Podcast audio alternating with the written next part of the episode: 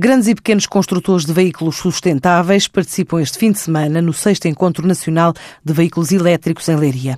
Portugueses e estrangeiros trazem as últimas experiências feitas neste domínio.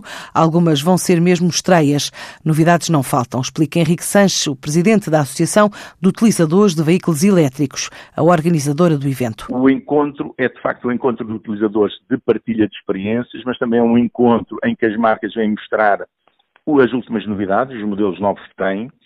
Aí nós vamos ter em exposição eh, quatro modelos que são novidades absolutas em Portugal, que é um Fisker, um Fisker Karma, que é um carro 100% elétrico desportivo, é o, é o único que está matriculado em Portugal. Vamos ter um, um Opel Ampera E, provavelmente ainda nem estará matriculado, portanto irá no reboque, eh, que é uma novidade também. Vamos ter um Fiat 500E, que são os, o, Fiat 500, mas que só foi produzido nos Estados Unidos para o mercado norte-americano e que nós temos alguns já transformados para o mercado europeu que vão estar em, em exibição, eh, estão, começam agora a estar em, comercialização em Portugal, não é?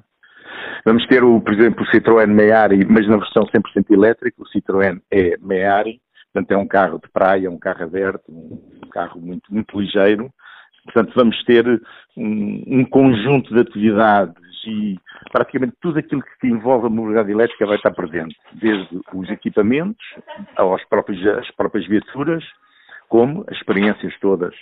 Já agora, no sábado, às 10 da manhã, eh, o encontro será inaugurado pelo Ministro do Ambiente, que se vai deslocar de Lisboa a Leiria num veículo elétrico, 100% elétrico. É um encontro em que não vai faltar a transformação ao vivo de um veículo a combustão para um veículo elétrico, além de múltiplas experiências, sábado e domingo, em Leiria.